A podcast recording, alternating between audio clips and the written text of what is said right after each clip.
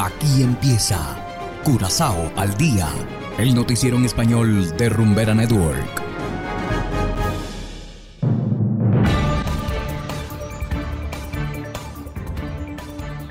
Muy buenas tardes, estimados oyentes de Rumbera Network 107.9 FM.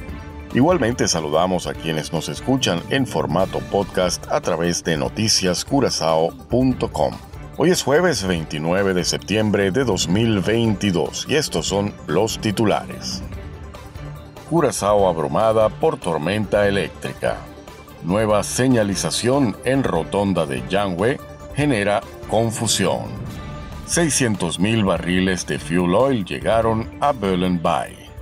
Y en internacionales les ofrecemos una actualización sobre el huracán Ian en Estados Unidos. Esto es Curazao al Día con Ángel Van Delden.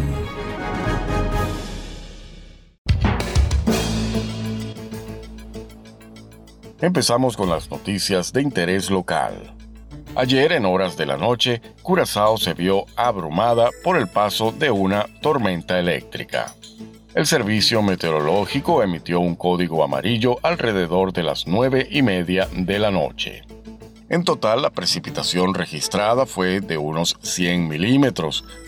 Para hoy se pronostica que habrá cielos parcialmente nublados con probabilidad de lluvia y más tormentas eléctricas. Asimismo, es posible que haya fuertes ráfagas de viento ocasionales. En algunos lugares las tormentas pueden ocasionar inundaciones, especialmente en lugares propensos a las mismas. Y continuando con las noticias locales, las nuevas líneas sobre el pavimento en la rotonda de Yangwe causan confusión.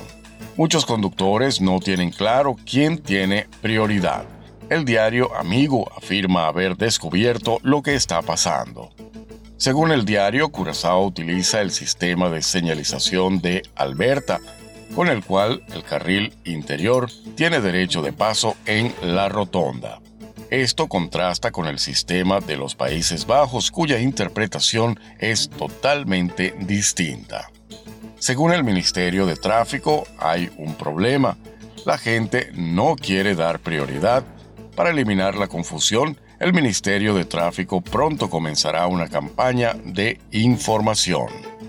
Y seguimos con las noticias locales.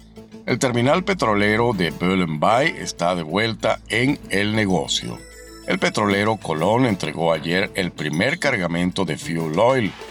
En Bay se almacenan unos 600.000 barriles de petróleo. El operador de la refinería propuesto, que es Caribbean Petroleum Refinery, puede almacenar hasta 7 millones de barriles de productos en el terminal. En las últimas cuatro semanas se ha trabajado mucho para garantizar que se cumplan con todos los estándares de seguridad. Hacemos ahora una pequeña pausa y enseguida volvemos con más de Curazao al día. Curazao se mueve con 107.9.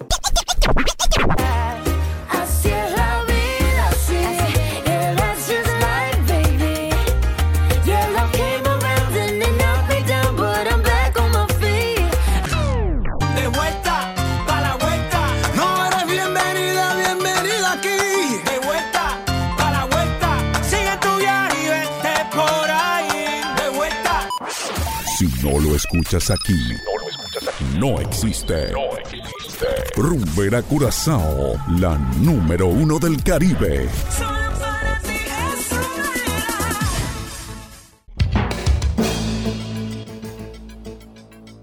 Continuamos ahora en el ámbito internacional. El huracán Ian ha dejado a miles de personas atrapadas, además de haber causado varios apagones en el estado de Florida tras inundar gran parte del territorio al sur de los Estados Unidos. Hacemos contacto con Luis Alberto Fasal desde La Voz de América en Washington. El huracán Ian dejó un rastro de destrucción a su paso por el suroeste de Florida. Atrapó a residentes en viviendas inundadas, dañó el techo de la unidad de cuidados intensivos de un hospital y dejó a más de dos millones de personas sin luz antes de poner rumbo hacia la costa atlántica. Ian, uno de los huracanes más potentes que ha azotado Estados Unidos, atravesó la península de Florida el miércoles por la noche y amenazaba con provocar inundaciones catastróficas en el interior, advirtió el Centro Nacional de Huracanes. Se espera que Ian emerja sobre las aguas del Océano Atlántico más tarde el jueves y que los intensos aguaceros que puedan dejar inundaciones continúen sobre el centro y el norte de Florida.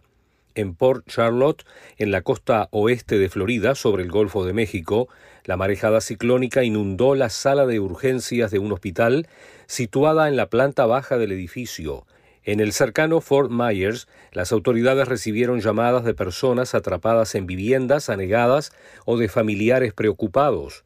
En las redes sociales se publicaron súplicas de rescate, algunas de ellas con videos que mostraban cómo el agua, cubierta de escombros, se aproximaba a las cornisas de las casas.